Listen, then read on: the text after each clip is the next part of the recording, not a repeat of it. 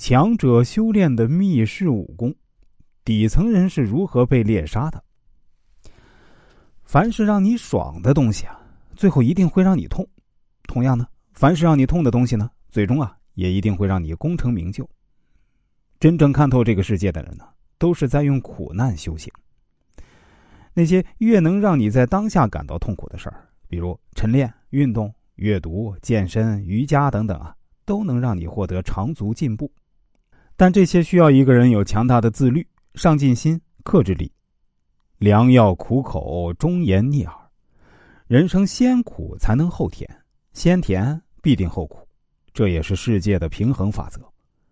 你在训练的时候很累，你在早起的时候很痛苦，你在努力的时候很煎熬，你听真话的时候很不舒服。但是，恰恰是这些让你痛苦的东西，才能让你超凡脱俗。知乎上有个热门问题啊，为什么能力很重要，但大多数人呢又不具备？诸多热门回答中呢，都提到了一个能力，那就是自律。所谓自律啊，古希腊哲学家柏拉图曾经说过啊，自律是一种对快乐和欲望的控制。在我看来，这个世界哪有什么自律，都是扯淡。赚钱的自律不过是被生活逼到绝境的自虐式反击，减肥的自律不过是被体重逼到绝境的自虐式反击。运动的自律呢，就是被疾病逼到绝境的。自虐式反击，事业的自律啊，不过是被竞争逼到绝境的自虐式反击。而你呢，过得太舒服了。当然，这些舒服的都是眼前的假象。疫情期间，网上有个段子很火：休了一个月的长假，复工第一天呢，坐在电脑前的我啊，想不起开机密码，全然忘了自己是做什么工作的。我刚开始听到这句话时呢，觉得很有趣。可是后来想想啊，能快速毁掉一个人的呢，确实是“舒服”二字。前几天一个粉丝发消息给我，他说到了自己的焦虑和忐忑。前段时间啊，正式复工，可他的工作状态非常差，频频出错，因而受到老板的指责。原来啊，在疫情期间呢，他天天通宵玩手机、玩游戏，白天进入冬眠模式，作息啊严重不规律。导致他状态极差，所以啊，工作后啊也很难恢复正常状态。聊到最后，他幡然醒悟，果然呐，贪图享乐最终需要更大的代价来偿还。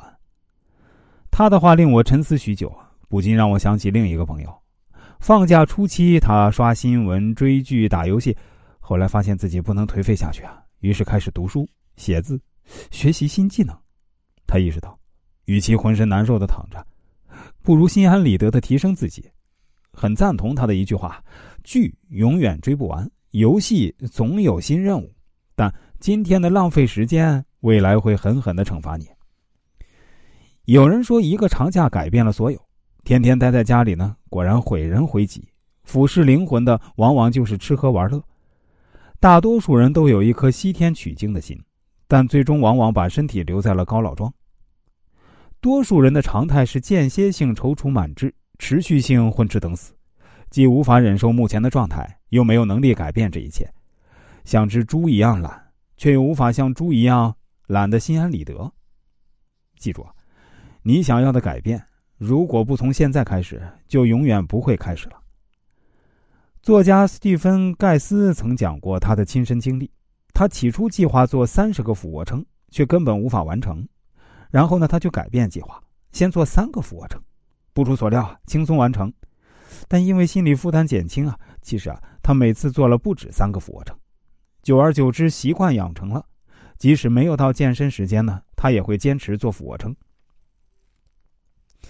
其实生活中很多事情都是如此，凡事先做几分钟，再说自己能不能做到。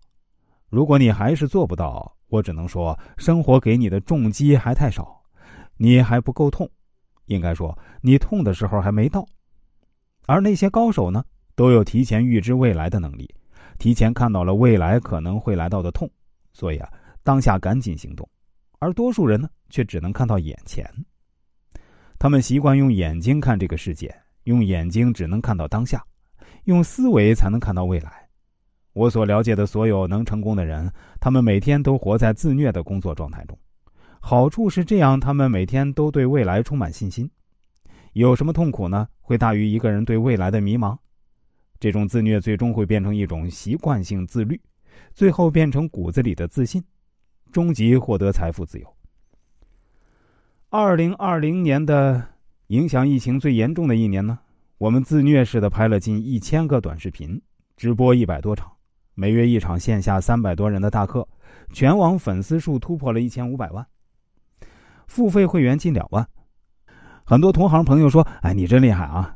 在市场如此低迷、教育行业倒闭率高达百分之四十四的情况下，你们却是数十倍的增长。”我说：“我们没什么厉害的，只不过是跟每个字儿死磕而已。要么你对自己狠一点，要么等着生活对你狠一点。相比之下，我愿意忍受自己对自己的狠，因为生活的狠呢会更疼。”海明威有句名言说。优于别人并不高贵，真正的高贵是优于过去的自己。相信我，你对自己越狠，生活会对你越好。